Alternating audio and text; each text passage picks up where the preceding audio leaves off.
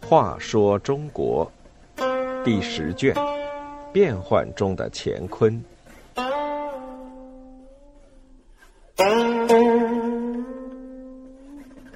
三十九，临终受剑。晋王李克用为了激励儿子李存勖的斗志，临终授予三支箭，要求李存勖完成他的三个遗愿。后梁朱温称帝的第二年正月，晋王李克用因忧劳过度，背上生了毒疮，请医吃药，卧床多日，病势却一天天加重。李克用是沙陀人，沙陀是西突厥的一部。李克用原姓朱邪，父亲名赤星，过去曾为唐王朝立过功劳，因此被唐朝廷赐姓名叫李国昌。黄巢起义爆发之后，唐王朝征召李克用率沙陀军帮助镇压，他勇猛矫健，军中号称李压儿。黄巢起义军一望见他的军队，就惊呼：“压儿军来了！”竞相溃逃。李克用打了不少胜仗，立了战功，因此做了河东节度使，又被封为晋王。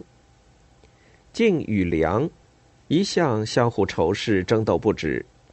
朱温代唐之后，李克用不服，仍用唐王朝年号，朱温便派兵包围潞州。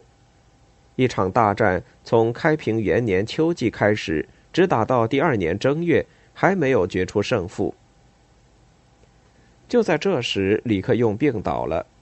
他自知不久于人世，便嘱咐弟弟李克宁、监军张承业、大将李存璋等，在他死后立长子李存勖为继承人。李存勖是李克用第二个夫人曹氏所生，小名亚子，从小既通音律，又善骑射，胆略过人，相貌奇异。李克用一直把他看作奇才。十一岁时，李存勖随父亲进京朝见，唐昭宗见他非常喜欢，特别赏赐他西赤九只、翡翠盘，说这孩子有奇资，将来一定是国之栋梁。又抚着李存勖的背说：“以后富贵了，别忘我家。”这一来，李克用对他更加钟爱。临终前，李克用嘱咐李克宁等人，以后又把李存勖换到病榻前，令随从拿来平时佩戴的剑带，拔出三支箭，一支一支交到李存勖手中，每交一支就叮嘱几句。第一支是要李存勖灭梁。当初黄巢义军进攻朱温，李克用去救，打败了黄巢军，朱温却在上元驿差点把李克用杀了。所以梁靖成了世仇。李克用生前没能灭梁，是一大憾事，因此第一个遗愿就是要儿子灭梁。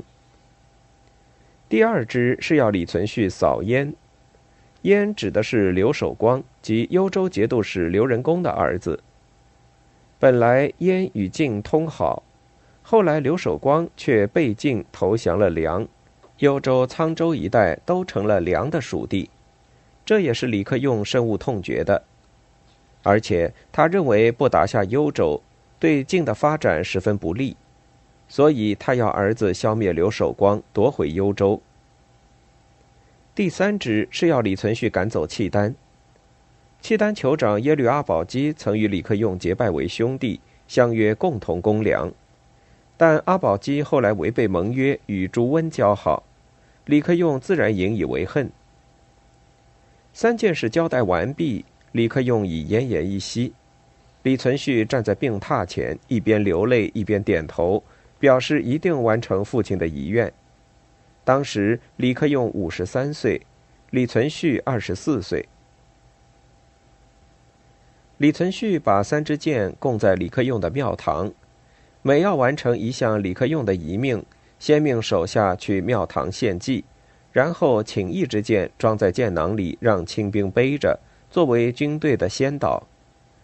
凯旋之日，就按当时的风俗，把俘虏的耳朵割下，随同那支箭一起献到太庙，告慰父亲的在天之灵。